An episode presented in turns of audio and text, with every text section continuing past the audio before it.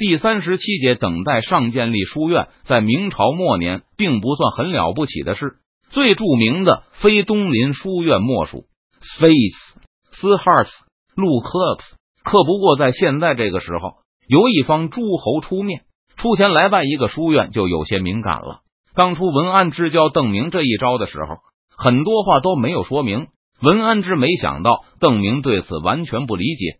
天子的官吏储备有两个来源。一个是科举正途，另一个就是贡院的学生。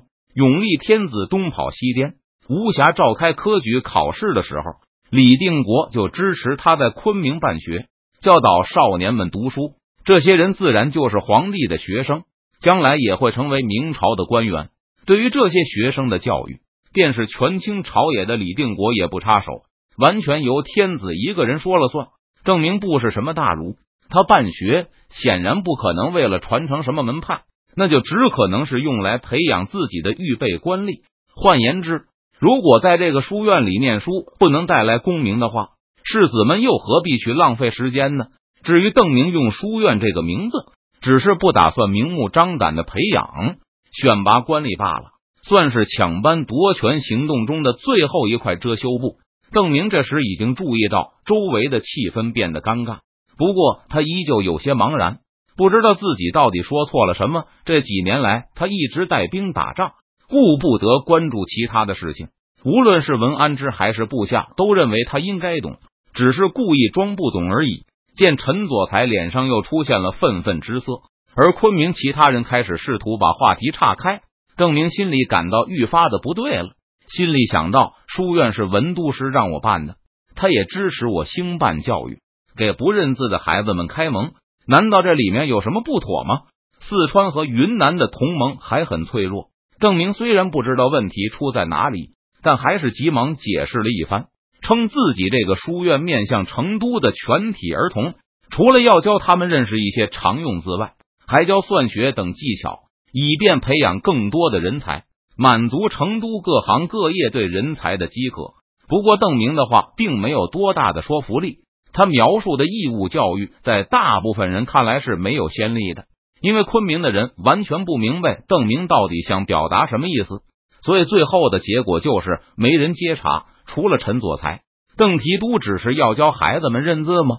只是要把私塾变成官家来办吗？陈佐才的语气里满是怀疑，显然邓明说的他一个字都不信。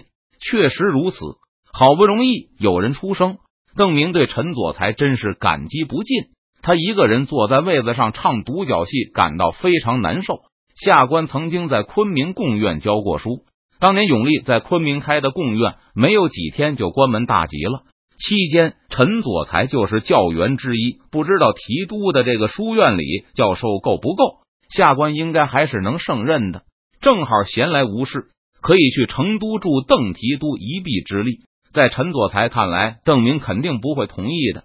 陈佐才只是为了挖苦邓明几句，稍微出口恶气罢了。这种培养未来官吏的地方，教育的关键不是学识，而是忠诚。要保证从上到下都是自己人，才能教出死心塌地的文官集团来。可惜邓明依旧听不懂，在他的印象里，贡院出来的学生都是监生。那么，能够在贡院里教书，显然水平更是了得。听了陈佐才毛遂自荐后，邓明几乎不假思索的答道：“欢迎。”成都的书院确实是缺乏教授，只是怕陈先生不肯屈就。这个时代是官本位，当教师自然比不上当官吏吃香。邓明招募来的士人都是没什么机会当官的底层士人，而陈佐才是大理的望族，现在好歹也在朝廷里有一席之地。平日还能出入晋王幕府，所以邓明觉得对方多半不肯来自己的学校。但陈佐才却吃了一惊，完全没想到对方竟然会答应下来。难道这个书院真不是用来培植党羽的？不对，若不是为了培植党羽，怎么舍得花钱做这个？在陈佐才的心目中，公立学校除了选拔官吏就没有其他的功能了，所以他心思一转。自认为看懂了邓明的意图，哼，他多半是觉得朝廷示威，想要拉拢忠臣义士，成就他的非常之谋。现在居然拉拢到我的头上了，一个用来生产官吏的学校的负责人位置，当然不可能像邓明说的那样是个不起眼的职位，相反极其重要。邓明把他递给陈佐才，称得上是极为露骨的收买了。但陈佐才心中却是一阵阵的冷笑。我对皇上、朝廷的效忠之志百死不悔。你想收买我吗？这绝不可能。好吧，我就去一趟成都，定要让你偷鸡不成蚀把米。第二天，陈佐才就和李定国说明了缘由，然后来邓明这里报道。在陈佐才看来，书院是非常重要的舆论阵地。他既然下定决心要去成都的书院里讲述君臣大义，那当然是越早去越好。见到邓明后，陈佐才就表示他愿意马上动身，先行一步赶去成都，只要邓明给他书院祭酒的委任状就可以。邓明也知道祭酒差不多就相当于校长，他从长江中下游招募来的士人都是年轻人，上明军的战船以前都是闷在家中读书。既没有多少阅历，也没有从事过管理工作。陈佐才本来是云南的近身，投军以后当过穆天波的把总，曾经去建昌催讨军饷、视察军屯，又先后在永历御前和李定国的幕府中效力。无论学识、阅历，都比邓明找的那些年轻士人强太多了。有这么一个文武双全的校长。邓明觉得对成都的书院会有很大的好处。直到现在，邓明依旧糊里糊涂，对昨天晚宴上为何造成冷场还是一无所知，还以为是自己不该在武将的宴会上谈论教育。看见陈佐才真的来了，又惊又喜的邓明与其对答了一番。他对陈佐才的履历和学问都非常满意，马上写就了给他的委任状，还建议他在云南多待几天，以后和自己一起回去。但陈佐才现在满脑子想的都是如何破坏邓明的篡位企图，当然一天也不肯多待。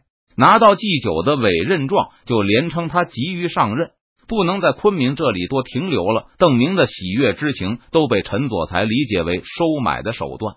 眼下陈佐才关注的是如何破坏邓明的阴谋，而不是再简单讥讽他几句。因此，陈佐才藏起心中所有的不满。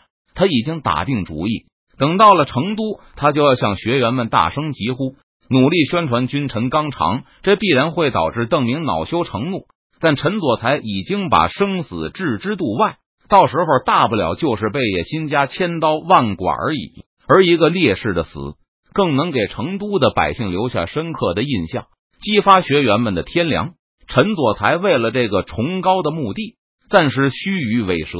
隐藏起自己对邓明这个野心家的鄙视，甚至还会违心的奉承他几句。但若是长期和这个奸贼相处，陈佐才担心自己会真实感情流露，让对方察觉到自己的正气。陈佐才决心要去成都，把忠臣孝子的大道理直进邓明的书院里。要是因为自己忍不住再次出言讥讽乱贼而导致计划失败，那真是小不忍则乱大谋了。得到邓明的同意后，陈佐才生怕对方突然醒悟过来，所以一天也没有多停留，急忙启程离开昆明。反正建昌他去过一趟，现在手里有邓明的委任状和介绍信，也不怕建昌方面不招待自己。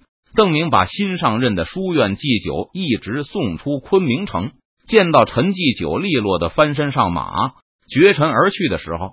邓明还不禁感慨：这位陈继久的马术和军人也相差无几了，真是难得的人才。而且陈继久的工作积极性如此之高，显然也是位可遇而不可求的教育家。这让邓明感觉自己的运气实在是很不错。云南的天气四季如春，苍山洱海风景如画，而且菜蔬品种丰富，有大量的可食用菌类，也很合邓明的口味。不过，李四爷派来的卫士却不让邓明自行采摘。据他们说，每年都有云南人因为吃菌类而中毒。很多菌类在某些人的家乡是可以食用的，但是在另外一处就会因为依附的木头不同而产生毒素，变得不可食用。所以，只有本地人摘下来的菌类才可以摆上邓明的餐桌。事先，李四爷派来的卫士们还要让厨子们先尝尝看，成都的庄稼一年两熟。邓明计划在八月第二季粮食收获后发起对重庆的进攻。过早返回成都也没有什么事情好做，他就在昆明这里等待朝廷颁发给他的爵位。除了在昆明周边游玩，郑明也很关心贵州那边的局势，似乎还有着什么期待。但一直到五了月底，贵州的吴三桂依旧很老实，没有任何进攻云南的征兆。难道吴三桂就这样一动不动了吗？郑明和卫兵们在郊外游玩时，对赵天霸说道：“以前我每次去什么地方，总是有麻烦不停的找上门来，最后的结果也总是出乎意料。这次如果吴三桂老老实实的一动不动，那就是我第一次没遇到任何意外就回督府去了。”赵天霸心里也有些着急，他不明白为何一轮到自己出门，日子就突然变得平淡无奇起来。皇上的圣旨还没到呢，吴三桂他还有一段时间提督不要着急，